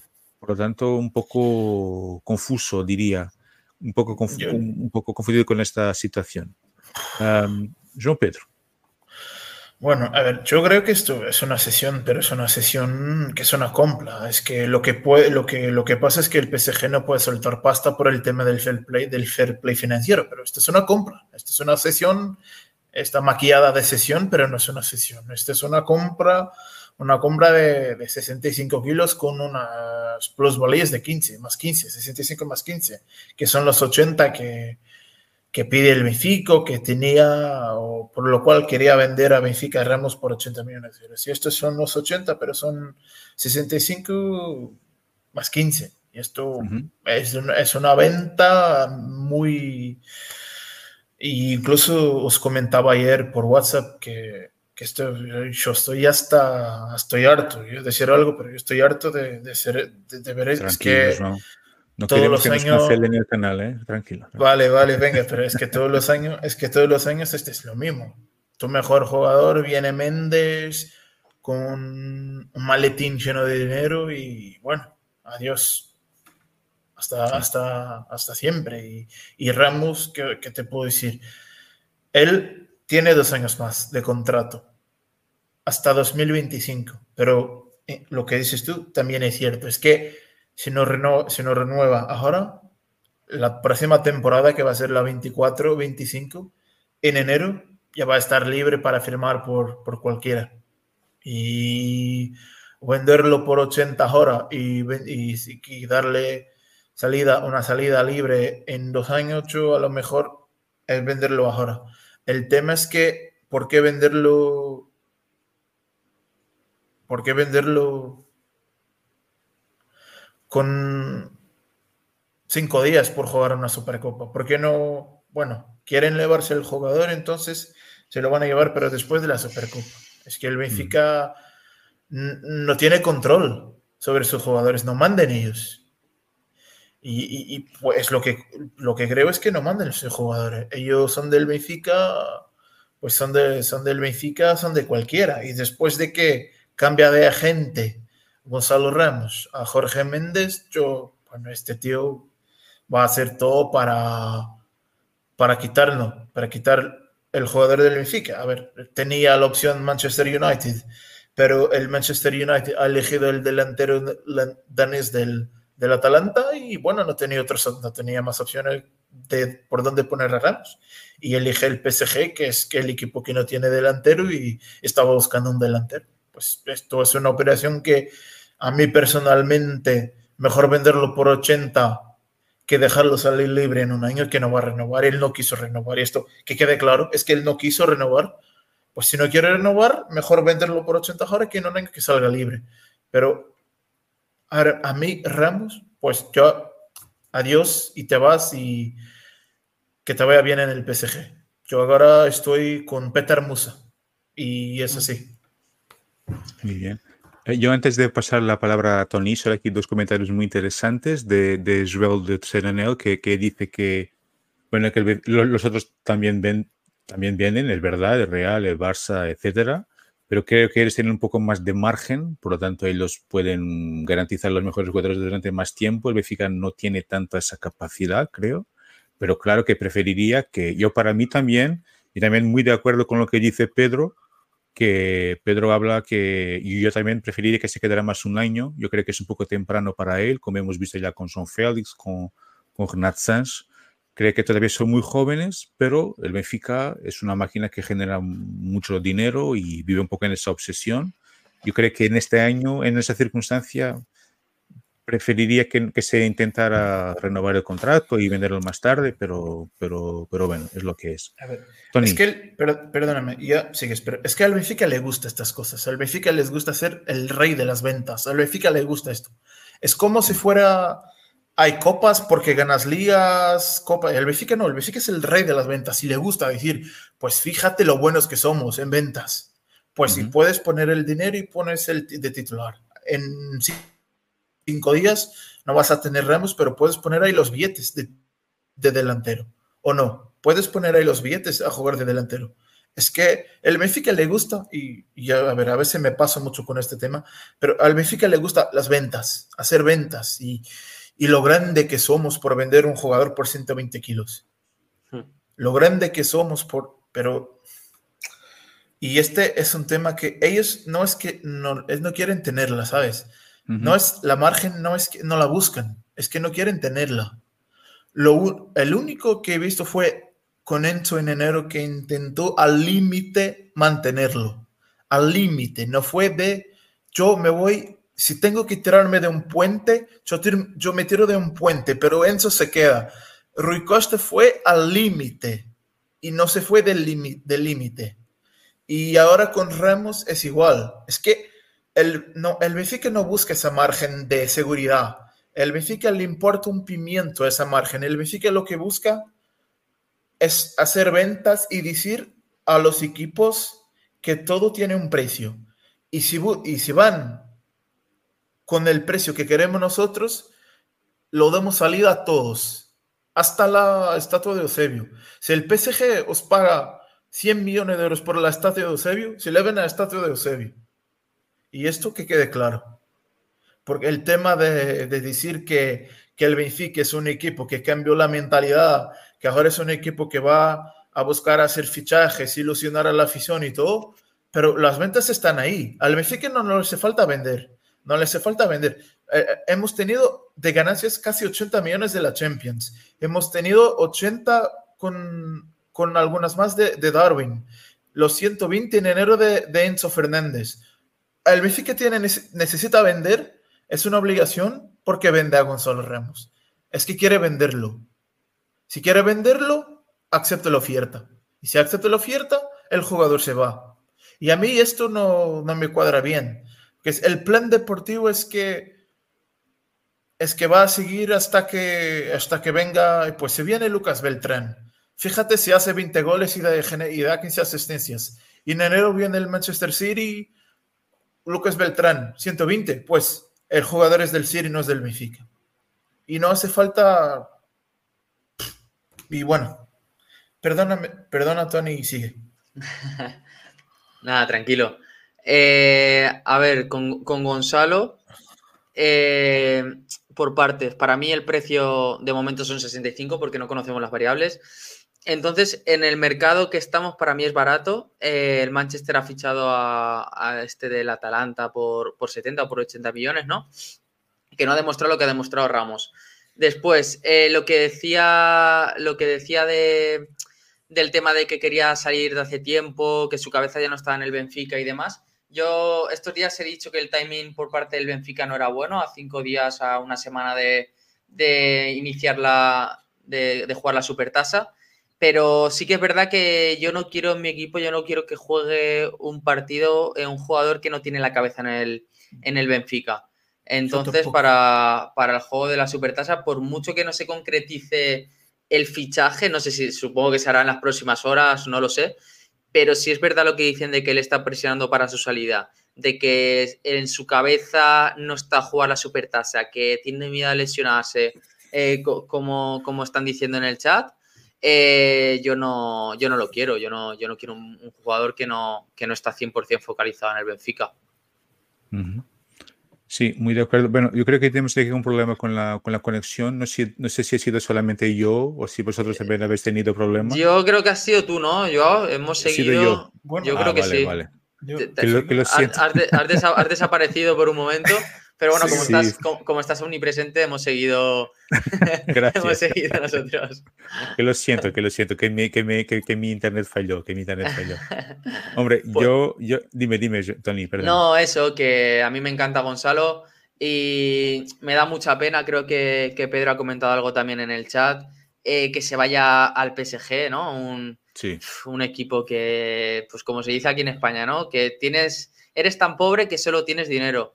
Pues eso es lo que, eso es lo que le ocurre al, al PSG, que es tan pobre que, que solo tiene dinero. Y Es que- la pasión y el amor, amigos, no, no se compra con dinero. con todo el respeto por el PSG, pero me parece un- como un club sin alma, ¿no? Que no sé explicar. Ten- Tener en cuenta el club, eh, nuestro club que vive mucho de un poco romántico a veces, ¿no? Sí, Y sí. compararlo con el PSG, bueno, es, es una No, cosa... que va, es que, es que no tiene, tiene comparación, ¿no? no tiene nada de comparación. Si me dijeras al menos que se va a una liga, a una liga, a una Premier o algo de eso, pues bueno, te digo, bueno, si quiere ir a, si quiere ir a una liga que todos sabemos que, que es más fuerte, pero es que en este caso yo creo que ni eso se va, bueno, igual en el ranking sí que está por delante, la francesa ahora mismo no, no lo sé, no lo recuerdo, pero vamos que, que no, que son, muy, son dos ligas muy similares y como decía Pedro, para mí es un paso, ya no un paso atrás, sino un paso que lo va a tener estancado porque ya estamos viendo que salir del PSG es imposible. O tienes mal suceso, es decir, si o, te, te van las cosas mal y ellos te, te dan puerta, o si lo haces bien, es imposible salir de ahí. Entonces, Ramos yo creo que se va a meter ahí en una espiral que bien, bien de ahí no se sale. Sí, sí, ver, muy de es- acuerdo, muy de acuerdo. Pero Dime, tampoco es que tampoco hay que estar muy pendiente de lo que va a pasar en el PSG. Es que a Luis Enrique ya le empezaron a echar las narices y, y lo comentan que ya está muy, muy cerca de pegarle un patadón a la puerta e irse. Ujú. Que, que tampoco, que si se va Luis Enrique, bueno, estaba el culebrón que se va a montar ahí, pero que se queden ellos con, con, con Ramos y que, y que pongan ahí el dinero que, que. Claro. Hombre, yo hay una cosa aquí que me que se me ponen los pelos de punta cuando pienso en ello, que es el hecho de que Benfica es un club que genera un montón de dinero con las ventas y es un club que genera mucho dinero. Y si pensamos en la relación entre el dinero que Benfica genera con las ventas y el rendimiento deportivo, esa relación es horrible. Es decir, es que sacamos muy poco provecho de hacer mucho dinero con las ventas con los resultados deportivos, pensando en lo que han sido los últimos años. Hemos hecho un montón de dinero en ventas, bueno, estupendo, pero Sí. lo que queremos son copas. No, no queremos saber de los informes financieros, queremos ganar la Supercopa, y queremos ganar la 39, queremos ganar la Copa de Portugal y queremos La ganar la tercera. Exactamente. Y quiero ganar la, la taza de Guadiana y quiero ganar todo lo que hay para ganar. Yo quiero ganar. Y por lo tanto, esa relación entre, vale, tienes un montón de dinero, pero después, desde el punto de vista deportivo, el club son, son como dos lados de la misma moneda, ¿no? Uno no vale sin, sin el otro. Y creo que aquí, eso se me, que no, que no entiendo cómo, cómo se puede, cómo no podemos sacar más rendimiento de- deportivo teniendo en cuenta el dinero que, que generamos. Sí, yo, yo estoy de acuerdo con eso. Yo aquí, aquí en Valencia, mis amigos siempre me están diciendo de, ¡buah, madre mía! Habéis vendido por 125 o 120 a Enzo, a Joao, a Joao Félix, tal. Y yo siempre digo lo mismo, digo, yo es que prefiero eh, no tener esos 120, pero quedarme con estos jugadores. Bien distinta eh, son situaciones como, por ejemplo, la del Barcelona o la del Valencia, que están arruinados y sí que importa el tema económico, sí que importa hacer una venta porque de ello puede depender hasta la desaparición. En este caso el Barcelona no por su masa social. Pero es que el Benfica el, está... el Barça está arruinado, el, Barça. El Barça sigue fichando como si eh, estuviera sano. El Barça, el Barça está arruinadísimo. Sí, pero claro, y, sigue, y, sigue fichando como si estuviera... Sí, pero algún día, algún, día se reventará y, pero bueno, la verdad. Eh, el Benfica no tiene, no tiene esa situación. Entonces a mí las ventas, a nosotros las ventas como que nos dan eh, más igual, entre comillas, que haya buena salud financiera, pero vamos, que primamos lo deportivo eh, sobre lo financiero. Sí que es verdad que yo estos últimos años, eh, lo hemos hablado muchas veces, que sí que he notado que, ha habido un pequeño cambio. Esto de Gonzalo nos pone un poco entre dudas eso, pero yo sí que noto que, el tema deportivo está primando más que por lo menos años atrás, pese a, pese a esto de Gonzalo, ¿eh? A pesar de todo, sí, a pesar de todo, sí. tenemos una plantilla increíble, tenemos un entrenador increíble. A mí me gusta mucho Rui Costa, mal club. O sea, está claro que, esto de Gonzalo duele, pero mirando desde arriba, mirando con una perspectiva más amplia, eh, ayer hablaba con Rui, con Rui Pinto, nuestro amigo Rui Pinto, que yo aún recuerdo alineaciones en Champions con Felipe Augusto de medio centro, con Douglas Pereira de lateral derecho, con Svilar de portero. Claro, que, tenemos un equipazo, que, que Seldrup está en el banquillo, que Neres en el banquillo, que no sabemos si poner a Florentino o poner a Osnes. O sea, que, tenemos, tenemos muy buena plantilla.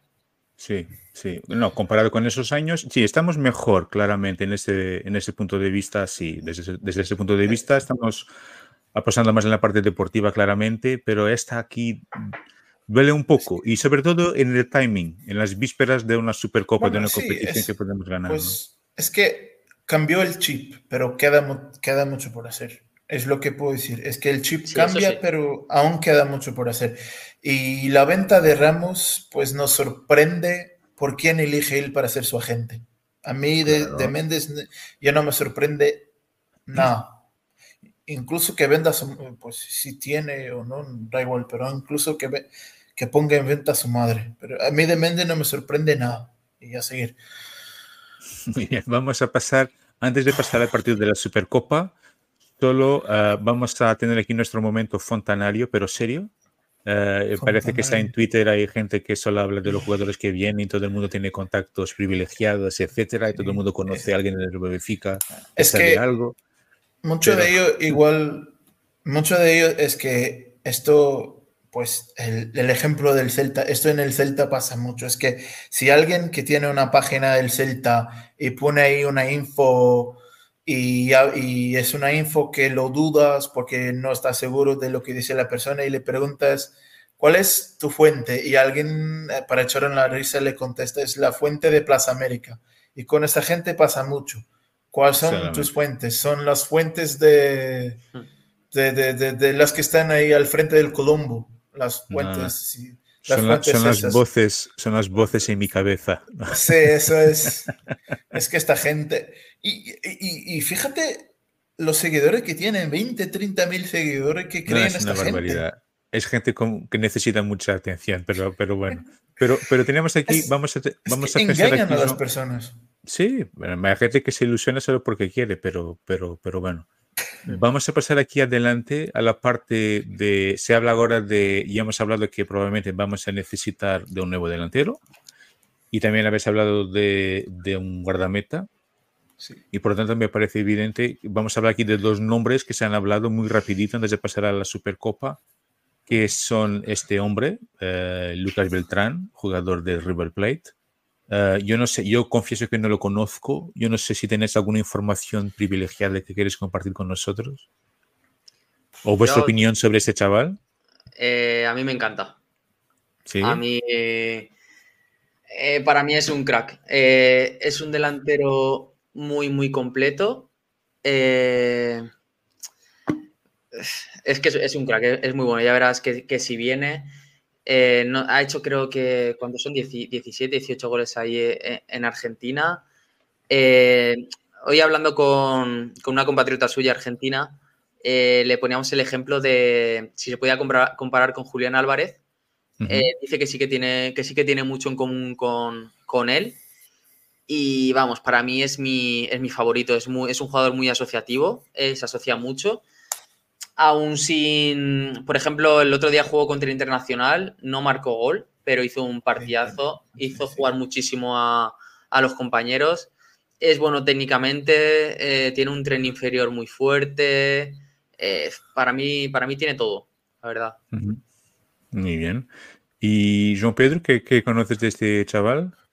Bueno, muy poco. Es que yo seguí mucho el River cuando estaba ahí el muñeco Gallardo, que era un entrenador que a mí me ilusionaba mucho ver su fútbol, sus equipos, incluso lo pedí muchas veces para el Benfica, que, para que fuesen a por, por Marcelo Gallardo, pero después de que se marchó del River ya dejé de seguirlos y, y es un jugador que, que no conozco mucho, pero de lo que vi, de lo que he visto, pues queda tiene mucho que por mejorar, hay mucho trabajo, hay mucho trabajo que hacer con él, pero es como comentaba Tony, es un, es un jugador que yo creo que tiene todo para ser un, delantero muy top en el Benfica y, y pero añadiros algo, o es cláusula o se queda ahí.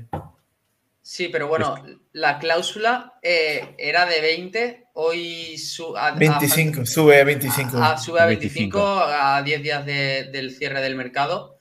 Y a mí me gusta más que Santiago Jiménez me gustaba mucho, pero a mí Lucas, la verdad es que desde que, desde que lo vi, en el tema económico también, pero aún, siendo los dos eh, por el mismo precio, yo tiraba por Lucas y en su defecto eh, a por Orbán del Gante. Pero mi prioridad eh, con la salida de Gonzalo es, es Lucas. Es más, no veo mal negocio quitando del timing vender a Gonzalo por 80, mínimo 80, y, traer a, Lucas, pues no sé, por las, por las cantidades que se, están, que se están barajando. La verdad es que yo, a mí sí que ese negocio sí que, sí que lo veía.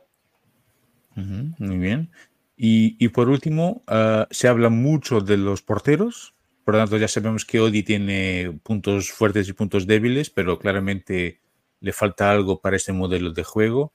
Y se habla mucho en las últimas horas, se habla mucho durante unas semanas de, de Bento, del brasileño del Atlético Paranaense, y ahora se habla de este chaval que uh, José But en un episodio de Benfica Independent dijo que era probablemente iba a ser uno de los mejores porteros del mundo de los próximos años. Si, si encuentra buenas condiciones, etcétera, puede, puede llegar a ese, a ese nivel.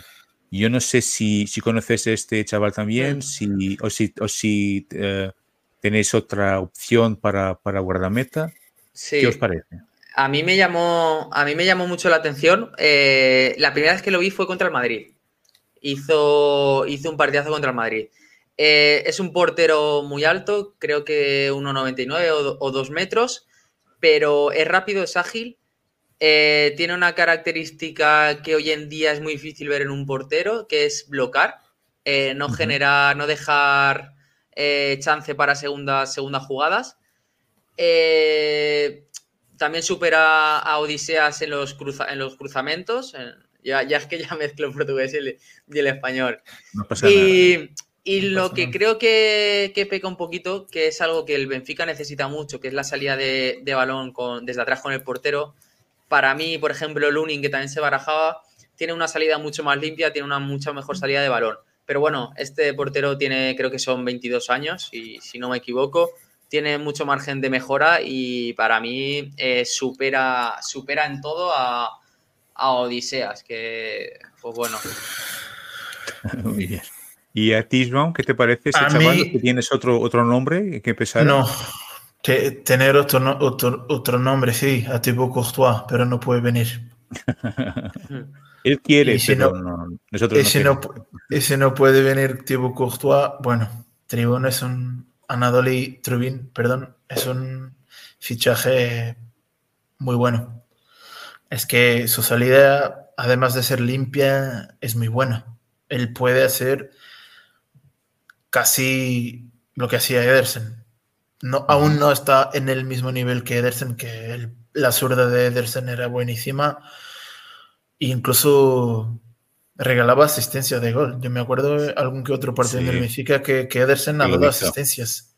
Que lo, hizo. Y es, pero este tío es un portero que trabajar con él, trabajar con él es que sí, puede tener algún, algún, cometer algún error, algún fallo, eso es normal, pero si el Benfica cree en él, el Benfica tiene un portero para venderlo por 100 kilos. Yo creo que este Trubin, y yo, hablo de venta por, porque es, que es lo que hace el Benfica, es comprar, desarrollarle, que tenga algo muy bueno en el Benfica, que ayude en el deportivo y después venderlo.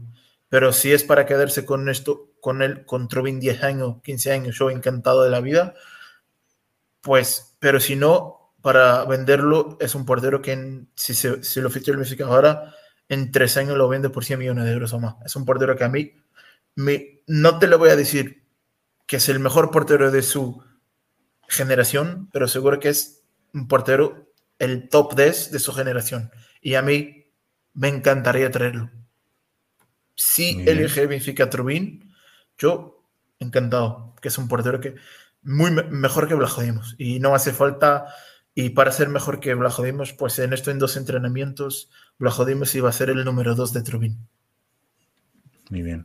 Hombre, yo sí muy ilusionado con este chaval. Yo he visto los vídeos en YouTube, que es lo que tengo, yo no conozco, conozco, mucho más, pero de lo poco que he visto y de los comentarios, eh, me parece que sería un fichaje estupendo. Por tanto, vamos a ver cómo, cómo van a salir las cosas en los próximos en los próximos días. Y ahora vamos a hablar del, primer partido de la temporada, de la Supercopa. Uh, vamos a hacer... dime, dime. Sí, un dato así es que alguna persona ya han, ya han ido hasta el Instagram de la novia de, de Trubin. Le han mandado algún mensaje y ella, y, sí, y ella ya contestó con un emótico eso del corazón. Mm. ¿Sabes? Mm que le gusta y, y la, seguro que... las nuevas tecnologías. Sí. Parecemos los, los, turcos lo hacen mucho también, ¿verdad? Los sí, sí, sí. Come to Benfica, come to Benfica. Pero no, no, es, eh, no, es, no es comentar una publicación, es mandarle un mensaje en Instagram, ya lo hicieron ah. y, y, la novia de, ya se ha enterado lo, lo grande que es el Benfica. Muy bien, muy bien. ojalá, ojalá venga, o, un, bueno, por lo menos que venga un buen portero, que, que lo necesitamos con, con, alguna urgencia. Creo que sería muy, que sería muy importante. pero pasemos adelante al partido con el Fofu do Porto, próximo uh, miércoles, uh, día 9. Por lo tanto, tendremos dos corresponsales en ese partido. En este caso, no sé si conoces a Tony Gutiérrez y también a Juan Pedro Sosa. Yo no estaré ahí pero voy a intentar estar en el partido, en, la segunda jornada, voy a intentar estar ahí, en el estadio de, de ¿Estrella? ¿Contra Estrella? Sí. Yo, estaré, yo también estaré. Yo voy a intentar, ¿eh? yo voy a intentar pues estar ahí, voy a intentar estar ahí. A ver si nos encontramos finalmente, personalmente, por Dios. Pero, pero, pero bueno. Y vamos a hablar entonces del, de ese partido y quería, vamos a hacer dos momentos. Por un lado, intentar ver cuáles son vuestras expectativas con ese partido, por un lado, y por otro, vamos a ver ese desafío que ya, ya, explicaré adelante, en que cada uno, de, cada uno de nosotros será el entrenador del Benfica en ese partido y tendremos que presentar el 11 para uh, ese partido. Entonces, empezar por las expectativas. Uh, Pedro, teniendo en cuenta lo que ha sido la temporada pasada, esa rivalidad uh, que más que una rivalidad, casi una guerra a veces, ¿tu expectativa para este partido? Mi expectativa para el, para el partido es... Uh, mientras no sepa quién es el colegiado, me van a temblar las piernas. Yo eh, en jugar partidos en Teleporto, siempre que no sepa quién es el colegiado, yo voy a estar muy nervioso porque esto ya son muchos años de, de vivir partidos de estos con, con un hombre muy listo a hacer cosas muy poco claras. Y mientras no sepa quién es el colegiado, yo no voy a estar Descansado. Descansado. Pero mi expectativa para el partido es ganar la Supercopa y, y jugar un partido muy bueno y que, puede, que el partido que vamos a hacer puede ilusionar a la afición. Yo, si, me, si, tiene, si tengo que hacer una porra, una apuesta, yo voy 0-3. 0-3 para nosotros, claro. Sí, sí, sí, sí claro. Atento. A ver si estabas atento. Vale, vale, sí, vale, vale, vale. Muy bien, muy bien. 0-3, 0-3, muy bien. Uh, Tony, expectativa sí. para el partido. Eh, mañana en Portugal, ¿verdad? Sí, mañana a las 10 y 50 de la noche eh, ya vuelo para, para Porto. Para uh -huh. tener unos días de dosis de benfiquismo voy a viajar, voy a visitar Casas du Benfica, Museo du Benfica y, y finalizaremos con la Supertasa. Eh, un saludo para José Sousa que ha, que ha puesto un par de comentarios. Es el, para que lo conozcáis, es el Maldini del fútbol español es una enciclopedia del fútbol inglés, es una enciclopedia andante ¿En de. Serio? Sí, sí, del fútbol inglés. Vale. Y nada, yo lo conocí hace muchísimos años eh, en el Levante y es, un, es, una pasada. Está por aquí. Y si dice que Trubin para, eh, hay que. Es que Trubin para. es que Trubin para. Sí, sí. Hola, José, no. bienvenido entonces. Joder, encima tiene, quieras, ojo, ¿eh? ojo, con el apellido, José Sousa. Sí, no, es, no, es, mi padre. No. Yo, yo, estoy ya en, encaminándolo para, para, el benfiquismo, solo tiene que venir para convertirse y, y ahí vamos. Y nada, respecto, respecto al partido del Porto, eh, ganar. O sea, la única expectativa que hay es ganar. Es un partido que, que nos jugamos un título hace muchísimos hace ya años ¿no? que no ganamos la supertasa, contra el Porto hace muchísimos años. Y, y, nada, además de que es un título, es para empezar el campeonato un clásico, puede marcar muchísimo la temporada eh, del resultado de este partido. Desde el punto de vista mental, incluso. Exacto, diría, exacto. Desde el punto de vista mental, igual que el año pasado la derrota del Porto desencadenó eh, la época, la, la, fase más, más fraca, la, la peor fase de, de la temporada eh, pues este año puede marcar muchísimo. Empezar con una victoria, ganar un título contra, contra el eterno rival, eh, vamos, sería, sería increíble. Y nada, intensidad. Yo pido mucha intensidad al equipo porque la verdad es que el Porto cuando juega contra nosotros, eh, yo creo que para ellos ganarnos es un, les dan un título aparte. Claro. Parece que sea de vida o muerte, que, que, realmente es como así tiene que ser un, un partido, pero sabemos que el ritmo, la intensidad y agresividad que les ponen ellos está, es descabellado. Entonces, nada, a por ellos tenemos mejor equipo, tenemos mejor entrenador y tenemos mucha mejor afición. Entonces, a ganar. Sí, muy, muy de acuerdo. En este partido solo tenemos dos opciones. Una es ganar y la otra es ganar. Y por lo tanto, no, y es, que ir a... y la otra es humillarlos. O ganar, sí. o, o, o ganar humillándolos. O, ganar, sí, o las sí, dos. Sí, las... las dos, las dos, sí. Es que, eh, y es, y tenemos que ir, tenemos que querer más que ellos. Eh, porque ellos, eh, como decía Tony, es el partido de la temporada. Para ellos es de vida o, de muerte. Y para nosotros tiene que ser más que eso. Por tanto, tenemos que querer más que ellos y ir con el cuchillo entre los dientes. No hay otro, otra opción. Que lo siento. No, puede que no sea un partido muy bonito, no que, no, no que juguemos un juego muy interesante, pero es ganar, ganar, ganar, ganar.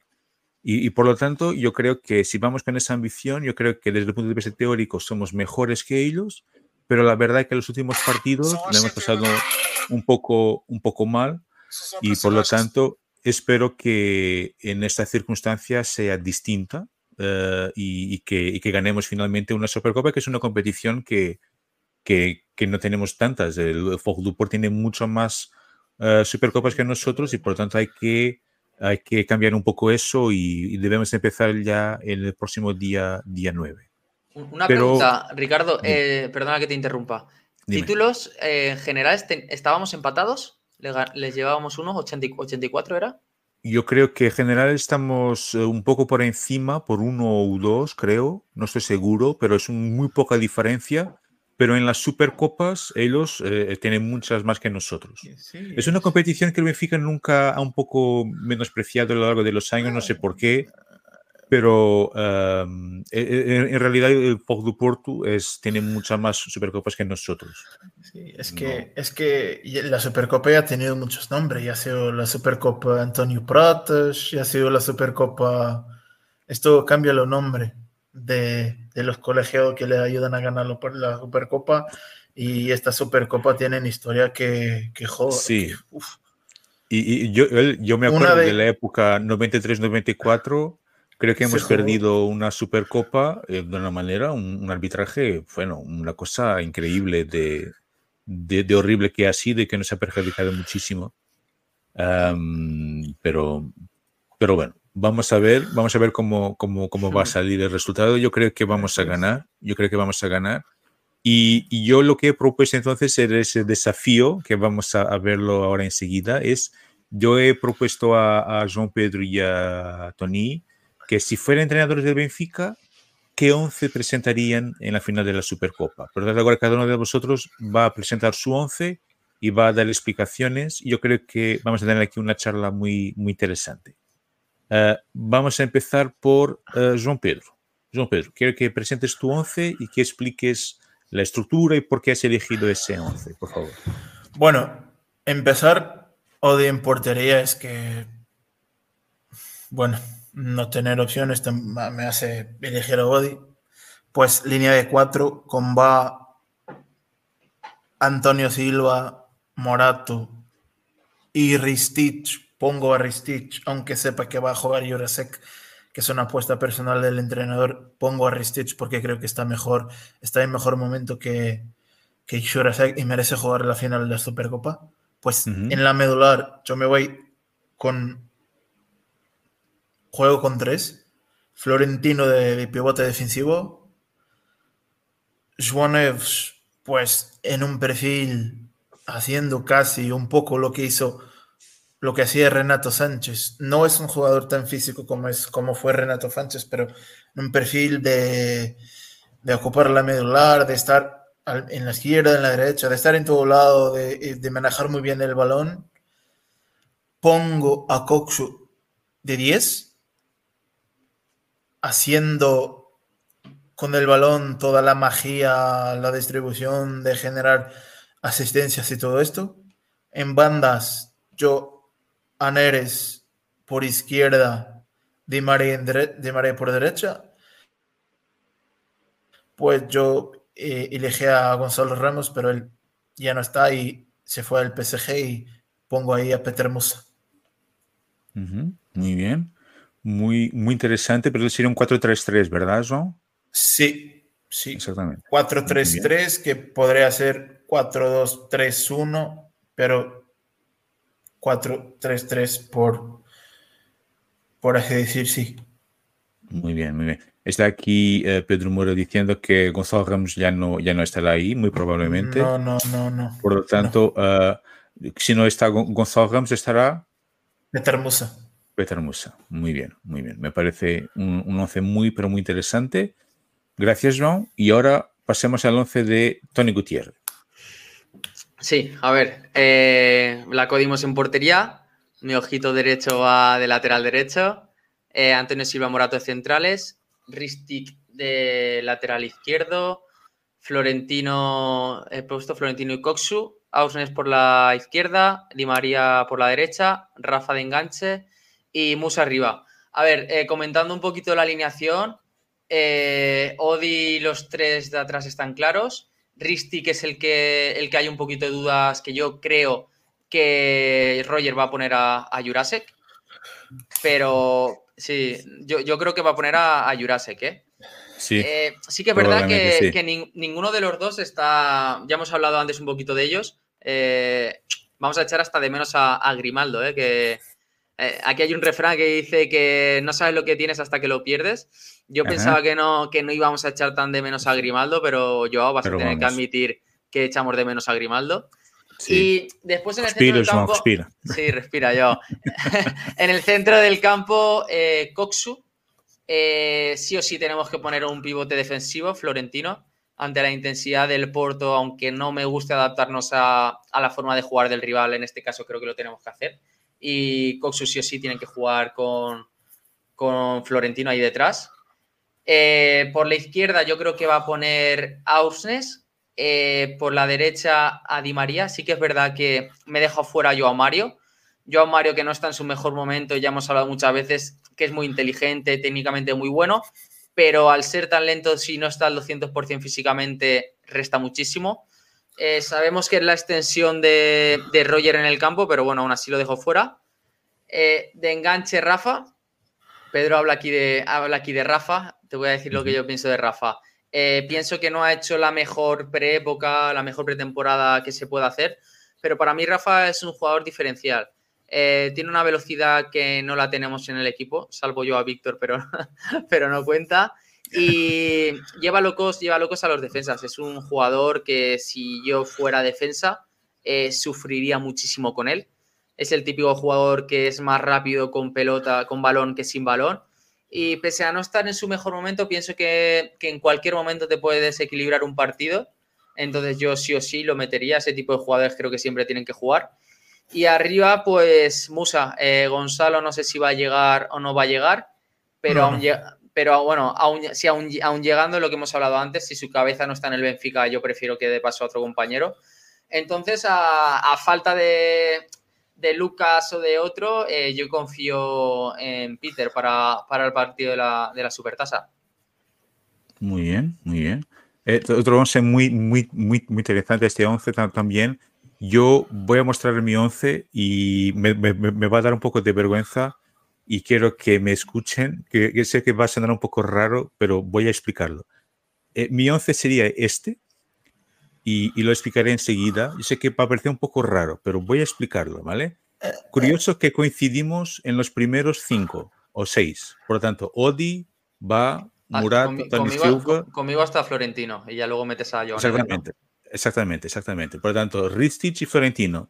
creo que en, los tres, en estos cinco o seis coincidimos. Curioso esto, ¿verdad? Sí, ¿Vale? Por, mi duda era, por ejemplo, la cuestión de jugar Otamendi o no. Yo, yo no jugaría con Otamendi, ¿por qué? Porque Otamendi no tiene ritmo en este momento. No ha jugado la pretemporada y a pesar de tener mucha capacidad de liderazgo, yo creo que uh, Morata está mucho mejor en este momento que Otamendi.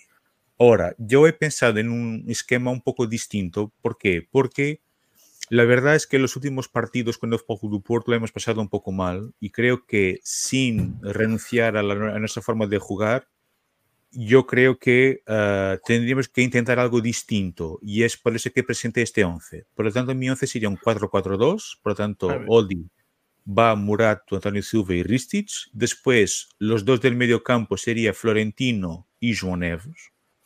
Y después yo jugaría con, un poco como hizo algunos partidos Roger en, la, temporada pasada, eh, yo jugaría con João Mario por la izquierda, no que esté en un gran momento, pero lo, lo colocaré ahí por la, porque es uno de los capitanes, por la cuestión del liderazgo. Di María por la derecha, porque me parece que ehm, tiene mucha experiencia de finales y es un hombre que marca goles en las finales y aporta mucha experiencia y mucha calidad. Y después, ahí adelante, yo sé que va a sonar un poco raro, pero creo que sería interesante por lo menos experimentarlo, que era jugar con Ausnes haciendo un poco el rol de Rafa. Yo sé que no es la misma cosa y muy de acuerdo con lo que dijo Tony, pero que uh, Ausnes ha jugado algunos partidos así eh, en la temporada pasada, frente al Braga, por ejemplo. Y después, ya que no está Gonzalo Guedes que en la temporada pasada ha sustituido algunos partidos Gonzalo Ramos, yo intentaría jugar con Sheldrup. Por lo tanto, sería un poco, uh, teniendo en cuenta las debidas distancias, uh, Sheldrup sería un poco un falso 9, jugando un poco entre líneas, por lo tanto no jugaríamos con un delantero fijo ahí arriba, un bloque medio, más compacto, uh, un bloque atacando mucho la profundidad, y creo que y sobre todo y jugar con João Neves y con Ausnes con el intento de tener balón. Tenemos que tener más balón que en ellos. Y en los últimos partidos lo que hemos visto es que ellos tienen más balón que nosotros y pasemos el tiempo corriendo atrás del, detrás del balón. Yo sé que puede parecer un poco raro, pero me acordé muchas veces de Fábregas jugando un poco como falso 9. En la selección portuguesa muchas veces se jugaba de falso 9.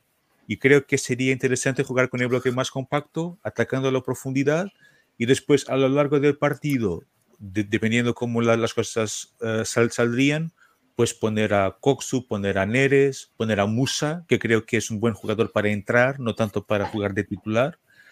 Y, y por lo tanto, uh, este sería, sería mi once. y lo siento desde luego, espero que la gente no abandone el canal por mi 11 presentado, pero este sería, esta sería mi, mi apuesta. Pero no, no deja de ser curioso que coincidamos los tres en los primeros seis jugadores. Es lo que, es lo que yo noto. No sé, no sé si queréis hacer algún comentario a los tres once. Yo, eh, lo que dices de coincidir, eh, la única duda, bueno, yo creo que va a poner a, a Jurasek. Eh, creo que si coincidimos es porque Jurasek lo ha hecho muy mal en esta preépoca. entonces, claramente preferimos a Ristic. Y después, ninguno hemos puesto Otamendi. Yo creo que no debe jugar Otamendi. Pero sí que es verdad que el otro día lo puso de inicio. Otamendi tiene, ejerce una capitanía, ejerce una experiencia dentro del campo que es muy, importante. y puede ser que Roger prime eso. Pero bueno, y es que yo, aunque tenga tanta experiencia, aunque dé tanto a los compañeros un partido que va a ser tan duro, eh, yo creo que 45 minutos de pretemporada, por mucho que haya entrenado, por mucho que se haya cuidado eh, en vacaciones, el ritmo de juego es imposible que lo tenga. Es imposible que lo tenga y, más, y más ante jugadores de élite, jugadores de primer nivel sí o sí se tiene que notar, ¿no? Entonces yo, yo por eso opto por, por Morato. Igualmente, igualmente. Eh, gracias a Pedro Muro que nos comentó aquí, también coincidimos con Di María, que los tres curioso. Que, no, no, coincide con, con, Di María. No, exactamente. Sí, bueno, sí. Y con lo que aporte, con la experiencia que tiene y, y, y, lo, y, lo, bien que juega en las finales. Atención que ha marcado en la final de Copa América, de Juegos Olímpicos, del Mundial, creo. Por lo tanto, es, creo que puede ser, puede ser muy, pero muy importante. Um, Jean Pedro, ¿algún comentario? No, a ver, en, en, relación al tema de la Supercopa, no, pero yo estoy aquí con el móvil al lado y si queréis os puedo añadir dos informaciones uh -huh. que las leo y os, os comento. Es que van a venir los representantes del Dinamo Moscú para intentar elevarse a Chiquín. Sí. ¿En serio? ¿Se van en serio? Sí, sí, sí. Van, pues, ya, no sé si bueno, van, van, a, abril, van, a ¿eh? llegar, van a llegar mañana y quieren hacer el trato lo más pronto posible. Quieren venir ¿Qué? a hacer el. ¿Qué cifras se, se barajan? No, aún, con algo? aún, aún no, aún no no, no, no, se comenta en la cifra, pero lo, la cifra, pero es una posibilidad que Chiquinho se vaya a, a Rusia a jugar en el Dinamo pues, Moscú. ¿Sabéis cuál sería muy buen sustituto? No, no sé si está eh, José Sousa aún, aún conectado, no sé si lo conoce, no sé si vosotros lo conocéis, del fútbol argentino. Tiene sangre futbolera sí. en las venas. De... El hijo de Fernando el, Redondo. El, el, hijo, el hijo de Redondo. De Ay, Redondo. qué madre mía. El, el hijo de Redondo más... sería ¿Qué? top. Qué jugadorazo, ¿eh? Sí, sí, sí. Y el otro del que he visto. No y tengo el ni idea de, cláusula. También. El que, hemos fich- el que se supone que hemos fichado. Sí, sí, sí, ese. Sí, Gianluca. Sí, sí. Cristiani. Sí, sí, Sí, sí. Es, es crack. No, Y- Es muy jovencito, ¿no? Se dice que hasta 17. enero no. Hasta tiene 17, que por el tema de no, no ser mayor de edad hasta enero no podría venir. Pero vamos, es un, ta- es un talentazo, ¿eh? Es- Y, y bueno, la otra info que quería compartir, y ya lo tengo aquí, que estoy con el móvil aquí al lado, es del delantero. Bueno, la, la info la pasa Hernán Castillo, un periodista que se supone, es, se supone no es argentino, y dice él, si se va Beltrán, River no buscará un delantero. Benfica va a pagar la cláusula de, la cláusula de rescisión de Luca Beltrán. Lo tiene decidido, ya lo ha informado al jugador. Esto ya lo tenemos claro. El Pero- Benfica va, va con todo por Luca. Beltrán. Sí, va con todo por Luca Beltrán y ya lo ha dicho River que la cláusula es un problema. Va a pagar los 25 kilos.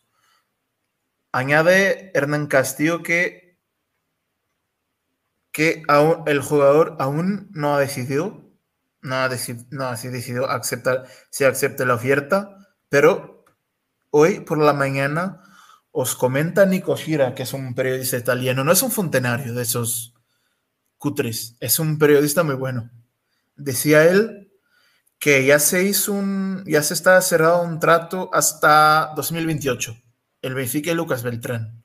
Pues esto coincide todo. El Benfica ya le ha dicho a River que va a pagar la cláusula. Sí. Y, decía Nico Gira que se estaba muy cerca de cerrar un trato con el jugador hasta junio de 2028. Y son, y bueno, dice también él que si se va Lucas Beltrán, que eh, Piti Martínez va a volver al, al, a River Plate, pero esto importa al River. Al Benfica, al Benfica lo que importa es el tema de que va a pagar los 25 kilos de la cláusula. Sí. Y que el jugador aún no ha decidido si quiere venir o no. Pues, pues, mira, yo eh, con, lo que, con lo que estás diciendo, estoy viendo yo ahora una noticia que dicen que, que Shakhtar abandona las negociaciones con el Benfica después de, sí, después, de después de saber que existen conversaciones entre las Águilas y el Dinamo de Moscú sobre la venta de, Chiquiño por el tema de, la guerra. No, sé, no sé la veracidad CMTV de, es quien lo saca es que. peor que chiringuito, pero bueno. Sí, sí, sí. A, veremos, la verdad es que las últimas horas de, están siendo moviditas ¿eh? aquí de, del Benfica. Sí, sí, sí. Pues nada, eh, y lo que no sé, no, no harán como con Enzo, ¿no? En el tema de que cuando acabe la Libertadores y todo mm, eso, ¿no? No, no, no, no, no, no, no. si se paga cláusula, se viene ya. Esto no. Inminente pues... Inminente, sí, si pago la cláusula no van... Pues nada, Lucas, Lucas es un, es un fuera serie, es un crack. Ya, verás cómo vamos, nos va a dar muchas alegrías al, al, benfiquismo. No, solo dos comentarios. Yo con relación a Shikin, a mí, no, a mí, a mí me gusta Shikin, pero creo que necesitábamos un jugador con otro tipo de perfil. Es decir, más agresivo, uh, bueno, un centrocampista, un pivote y, y en ese sentido ese el hijo de Redondo sería, yo creo, de, lo poco que, conozco, sería un fichaje increíble. Yo creo que todavía no está muy caro, eh, por lo tanto sería un fichaje muy, pero muy bueno. Uh, con relación a Trubin, lo que sé también es que el Benfica tiene muy buenas relaciones con el Shakhtar. y, por lo tanto creo que, que, no será muy difícil, me imagino, no sé, eh, llegar a un acuerdo eh, y bueno, ojalá, que sería un, también un fichaje muy, pero muy interesante. Pero, pero bueno, bueno, yo creo que ya hemos visto todo lo que teníamos que ver hoy. Yo no sé si queréis añadir algo más sobre algún asunto o si queréis hacer la, despedida. Dime, dime. Si puedo. Bueno, esto ya empezó a sonar hace un par de meses, pero sí, y, pero ya parece pues no te lo voy a decir oficial, pero aún queda un año, pero se cree que Pablo Pau Vargaló va a ser jugador del Benfica en la temporada 2024-2025. ¿Quién Pau, Vargal, Pau Vargaló. Ah, sí, de, de, de, de, de Pau Vargaló, para quien no lo sepa, es el mejor jugador del mundo y se habla de un contrato de tres años de un millón de euros. Tres años.